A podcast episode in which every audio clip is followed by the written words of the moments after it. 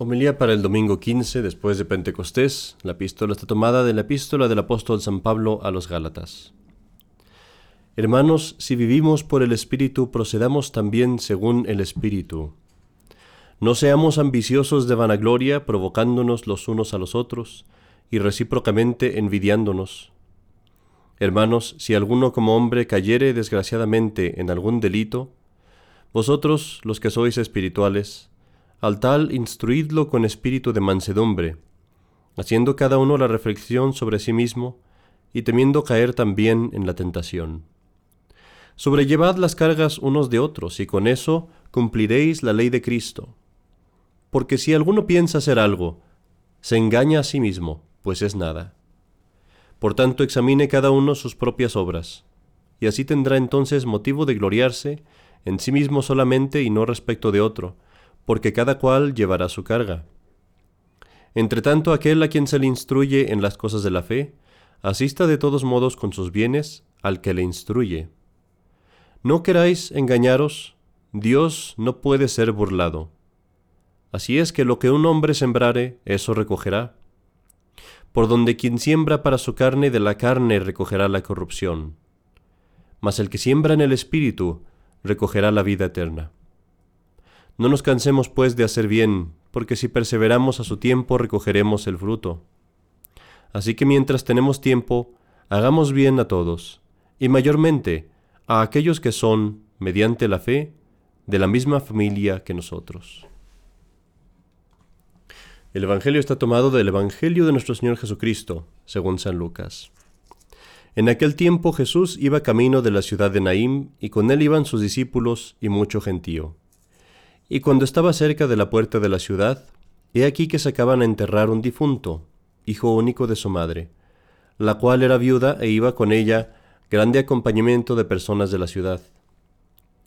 Así que la vio el Señor movido a compasión, le dijo, No llores, y arremóse y tocó el féretro. Y los que lo llevaban se pararon. Dijo entonces, Joven, yo te lo mando, levántate y luego se incorporó el difunto y comenzó a hablar. Y Jesús lo entregó a su madre. Con esto quedaron todos penetrados de un santo temor, y glorificaban a Dios diciendo, Un gran profeta ha aparecido entre nosotros, y Dios ha visitado a su pueblo. En el nombre del Padre, y del Hijo, y del Espíritu Santo. Amén. Mis queridos hermanos, el día de hoy leemos en el Evangelio la historia del momento en el que nuestro Señor resucita al joven, al hijo de la viuda. En los Evangelios se nos narran tres diferentes ocasiones en que nuestro Señor resucitó a personas de entre los muertos. Sin duda que hubo más. San Juan nos dice en su Evangelio que no todo lo que nuestro Señor Jesucristo hizo fue escrito. Y así, entre los milagros invisibles de nuestro Señor, Sabemos que hay muchos que no han sido registrados. ¿Y qué diremos de los milagros invisibles? ¿A cuántas personas ha resucitado nuestro Señor de una forma invisible? Hay muchos de ellos y nunca los podríamos contar. Pero de entre los que resucitó visiblemente, sabemos pues que no conocemos todos, pero que al menos tres se nos mencionan en la Biblia. Y la razón de que se nos mencionen tres es porque los milagros de nuestro Señor tienen un especial significado. Verás, nuestro Señor no hizo sus milagros nada más como, una, como un show, digámoslo así. No lo hizo para hacer una impresión. Siempre que nuestro Señor obró en su vida aquí en la tierra, todo lo que hizo, lo hizo con intención divina, es decir, con múltiples intenciones, mirando a toda la eternidad, a toda la historia de los hombres, de la humanidad. Y así cuando hacía milagros, quería, sí, por una parte, hacerle el bien al enfermo, al paciente. Quería, por otra parte, darnos testimonio, prueba, una razón para creer. Quería también darnos esperanza a aquellos que sufren. Pero además de todas estas cosas, también hizo sus milagros de tal forma que mostraran exteriormente a nuestros ojos los milagros que Él obra interiormente en nuestras almas. Y así, por ejemplo, cuando le dio la vista al ciego, al hacer esto nos ilustró, nos enseñó cuántas veces hace Él este milagro espiritualmente, de llevar a los ciegos, a los que están espiritualmente ciegos, fuera de la oscuridad hacia la luz de la verdad. Cuando le dio al hombre inválido que caminara, cuando lo, lo curó para que caminara, nos mostró un signo de todos esos milagros que hace invisiblemente también y que hará para siempre en las almas. Aquellas almas que estando inválidas, que no pudiendo levantarse de sus pecados y caminar hacia la salvación, reciben de Él la gracia de recuperarse, de levantarse y caminar. Cuando multiplicó el pan, nos dio también un símbolo del momento en el que algún día multiplicaría su presencia en el Santísimo Sacramento y se nos daría a sí mismo por comida. Y así, mis queridos hermanos, en todos los milagros de nuestro Señor hay un significado especial, y estos de la resurrección de los muertos no son la excepción. Tratemos de ver, pues, cuál es la lección que se nos enseña.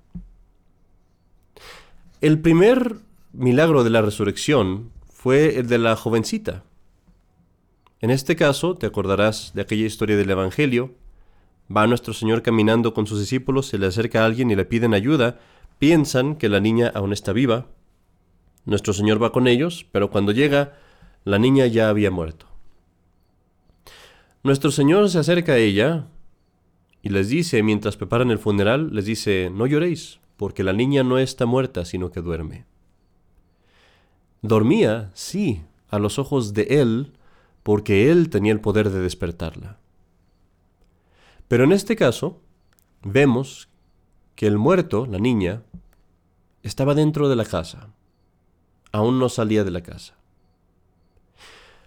Y esto, mis queridos hermanos, representa al alma que cae en pecado, sí, pero solamente en sus pensamientos y en sus deseos. La asaltan a esta alma los malos deseos, las malas inclinaciones, viene tal vez delectación, y desgraciadamente en un punto el alma consiente al pecado, consiente a esos malos deseos, pero no permite que el pecado salga fuera, lo lleva solamente al pensamiento, mas no a las obras. Y así la muerte, la muerte del pecado, permanece en la casa, adentro del alma. Estas almas sí se encuentran en desgracia, pero nuestro Señor les da esperanza. Les da esperanza por esta historia de la resurrección de la pequeña niña. Y así vemos, pues, que aquellas almas que en este estado han muerto pueden ser traídas a la vida, a través del arrepentimiento, a través de la confesión. La segunda resurrección es la que leemos el día de hoy. El joven que ha muerto, el hijo de la viuda, la viuda llora por él y nuestro Señor también le dice a ella, no lloréis. Y él resucita al hijo y lo hace con cierta facilidad. Con solo sus palabras le dice, muchacho, yo te lo digo, levántate. Así pues, es casi lo mismo, pero en este caso hay una diferencia. El muchacho ya no está en la casa ya ha salido de la casa. Y esto, queridos hermanos, representa a aquellas almas que han permitido que sus pensamientos, sus pecados, se traduzcan a obras. El pecado, el muerto, ha salido de la casa, ha salido de la mente y ha sido puesto en obra. Y la miseria, el dolor, el arrepentimiento por estos pecados es mucho más grande, la malicia es más grande, Quizás otros han sido afectados ya por nuestro pecado. Quizás hemos arrastrados a otros a nuestro pecado. Y así verdaderamente hay razón para llorar. Pero mis queridos hermanos, ¿desesperaremos de estas almas? No, porque a estos también los resucita nuestro Señor. Pero considera aquí las palabras que nuestro Señor le dijo al joven, levántate, porque no basta que tú vuelvas a la vida, es necesario que te levantes de donde has estado. Es necesario que no vuelvas a las ocasiones de pecado. Es necesario que practiques más virtud, que reces más de lo que rezabas antes, que leas más de lo que leías antes. Levántate, nuestro Señor nos dice, y de esto depende que conserves la vida de tu alma. Finalmente, mis queridos hermanos, está el tercer muerto que resucita nuestro Señor, que es Lázaro. De Lázaro te acordarás de su historia. Lázaro había muerto, estaba ya por cuatro días en el sepulcro. Su cuerpo ya estaba pudriéndose. Estaba atado por todas partes, sus manos, sus pies, su rostro estaban atados. Y no solamente eso, había una gran piedra cubriéndolo, una gran piedra que no le permitía salir, una piedra mucho más grande que él, que ni siquiera si estuviera vivo la podría mover. Y esto representa el alma que está en gran infortunio, el alma que está atrapada por la costumbre, el hábito de pecar. Representa aquellas pobres almas que ya se han empezado a echar a perder, porque se han acostumbrado tanto a su pecado que se empiezan a ser ciegas. Han estado tanto tiempo en el sepulcro del, del pecado mortal que vienen a considerarlo como normal. Primero como normal y después como bueno. Y aún después llegan a un punto en el que ya no solamente lo ven como bueno, sino que defienden su pecado. Y desean que otros vengan con ellos, que otros mueran con ellos en este sepulcro. Estas son aquellas almas que cuando las corriges, que cuando les señalas su maldad o lo que están haciendo, defienden sus vicios, y en lugar de odiar el vicio, vienen a odiar a aquel que los corrige, a aquel que trata de sacarlos del pecado.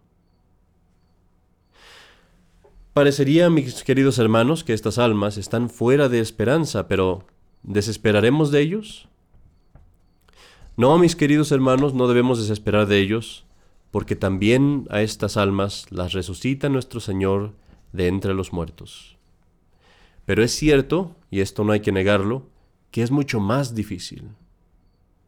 Porque aquí es necesario que otros amigos vengan y quiten esa piedra que me impide salir. Y estos amigos son los que rezan por nosotros, son los santos, son nuestro ángel de la guarda, la Virgen María. Y así necesitamos esos amigos para salir. También fue necesario que nuestro Señor llorara, que orara, que sufriera por esta alma, para traerla de vuelta a la vida. No bastó con un simple mandamiento, tuvo que sufrir más.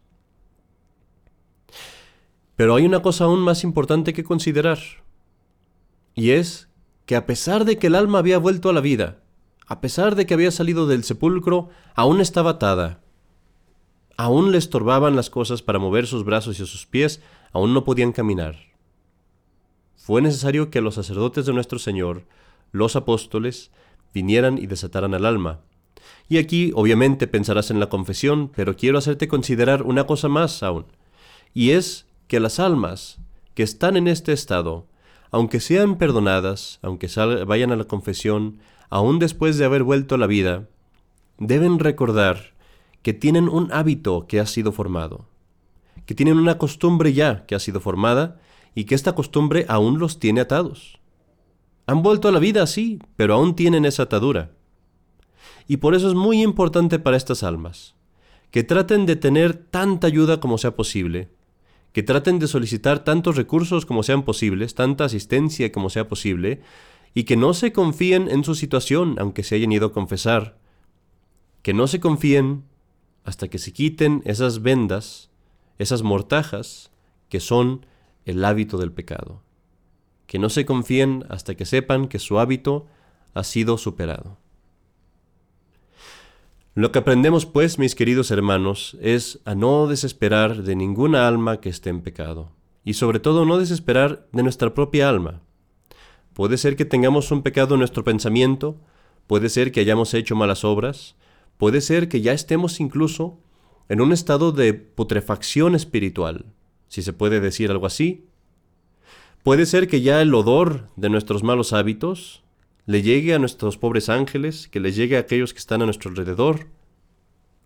Pero aún nos podemos levantar de esta muerte espiritual si pedimos la ayuda de los santos, si pedimos las oraciones de nuestros amigos, y también su guía y su apoyo, y particularmente de aquel mejor amigo de todos, que es nuestro Señor Jesucristo a través del sacerdote católico.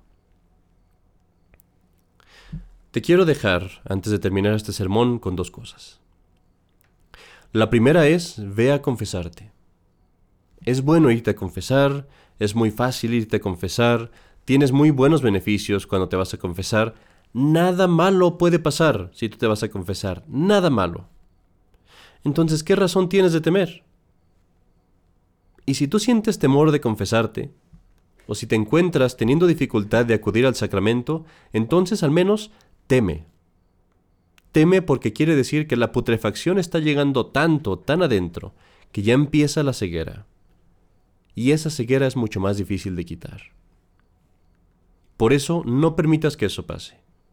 Y antes de llegar a ese punto, ven, ven al confesionario donde tus pecados son perdonados. Y la segunda cosa que te quiero decir es esta. Si te encuentras cayendo en los mismos defectos, en los mismos pecados, no desesperes. Pero haz esto. Pon un, un, esfuerzo especial en tu propósito de enmienda. Pon un esfuerzo muy especial en qué vas a hacer para cambiar. Te quiero poner un ejemplo de cuán necesario es esto. Imagínate que el muchacho que hoy se resucitó, una vez que resucita, decidiera volverse a meter a su mismo ataúd. Eso sería una locura.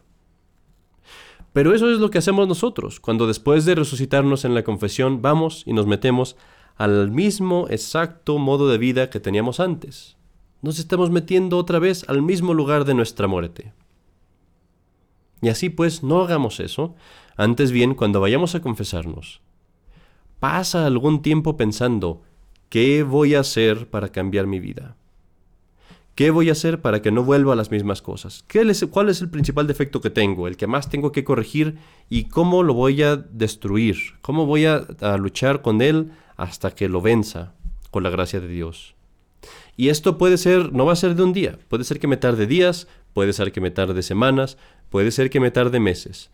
Pero la clave está en nunca rendirse al pecado, sino más bien hacer un más fuerte, un más eficaz, un más definido propósito de enmienda, para que así cambie mi vida y que cuando nuestro Señor me resucite de nuevo, me dé la vida de nuevo, que ese gran milagro nunca sea en vano.